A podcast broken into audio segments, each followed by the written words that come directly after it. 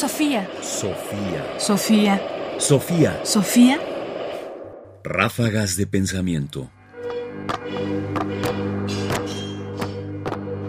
Ráfagas de pensamiento. El cine y la percepción. Carlos Volado, el cineasta mexicano, hace esta reflexión acerca de cómo se ha ido modificando el número de cuadros que nosotros vemos entre los orígenes del cine y la forma en que actualmente se hace y se edita el cine y la televisión. Porque en ello hay justamente una alteración de los modos de percepción. Antes era un tanto inconcebible, salvo el caso de la vanguardia francesa o de algunos vanguardistas neoyorquinos, poner seis cuadros de imagen. Todos sabemos que 24 cuadros es un segundo, y poner seis cuadros, que es un cuarto de segundo, parecía inconcebible. Ahora ves hacia dos cuadros por segundo en las películas de Hollywood. Te encuentras con que para una escena de acción editan tres cuadros y de repente ya construyeron una escena de acción. Si tú lo ves en video cuadro por cuadro o lo ves en la computadora, puedes ver que una toma usaron dos cuadros y en otra dos también, y que lo único que sigues no es la imagen, sino el movimiento de las imágenes pegadas, lo que da un ritmo. Si un tipo está cayendo, lo que sigues es una dirección a la derecha y cada dos cuadros va cambiando de plano. Lo que sigues es el movimiento continuo, pero no alcanzas a ver los cuadros, sigues la acción. Antes no era así, antes veías cada cuadro y lo leías. Ahora ni siquiera tienes que leer los cuadros, sino simplemente ver la película, sentir la película, sentir la acción en una persecución, por ejemplo. Ahora la gente se aburre si ve películas muy colgadas, le pone pausa a la video y se va a comprar algo, regresa, contesta el teléfono, va al baño y la película sigue corriendo. En una sala cinematográfica, en cambio, tu mirada está fija, concentrada, mientras todo lo demás está oscuro. Solo tienes ese rectángulo donde se proyecta la película.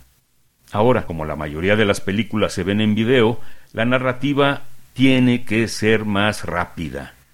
Carlos Volado. Andanzas en la edición no lineal. Entrevista conducida por José Luis Gutiérrez para la revista Estudios Cinematográficos número 7, octubre-diciembre 1996. Me parece que lo más impresionante de lo que señala Carlos Volado es, en primer lugar, esta disminución de cuadros para poder seguir la secuencia de una acción. Es decir, en lugar de explicar y saturar la imagen con todo el desenvolvimiento de la acción, cada vez hace falta menos, puede ser precipitado de manera que la percepción y lo que falta, lo que no está ahí, nosotros ya lo agregamos. ¿Por qué? Porque ya estamos acostumbrados a hacerlo, porque hemos sido educados para continuar en esa serie a la que cada vez le faltan menos cuadros. Y esto hace, por supuesto, que nuestra percepción del cine, de manera retrospectiva, es decir, el cine anterior al que se hace en este momento cambie y encontremos las películas demasiado lentas, no solo por la estructura narrativa, sino por la manera en que se lee la imagen, la manera en que vamos pasando por todos los cuadros para contemplar una acción. Esto es cómo cambia la manera en que nosotros somos capaces de comprender nuestro entorno, porque afecta no solo al cine, sino a todo esta expectativa de que las cosas sean más expeditas, esta expectativa de que no necesitamos ver todo, que no necesitamos leer continuamente, que bastan unos fragmentos. ¿No es eso acaso también las redes sociales? Es decir, esta falta o esta no necesidad de tener argumentos íntegros que nosotros podemos componerlos o quedarnos sin ellos y vivir así, con imágenes en que hay cada vez menos cuadros por segundo. Sofía. Sofía. Sofía. Sofía. Radio UNAM presentó Ráfagas de Pensamiento. Más información en la página ernestopriani.com.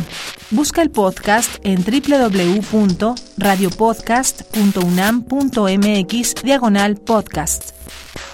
Comentarios: Ernesto Priani Saizó. Producción: Ignacio Bazán Estrada. Sofía. Sofía.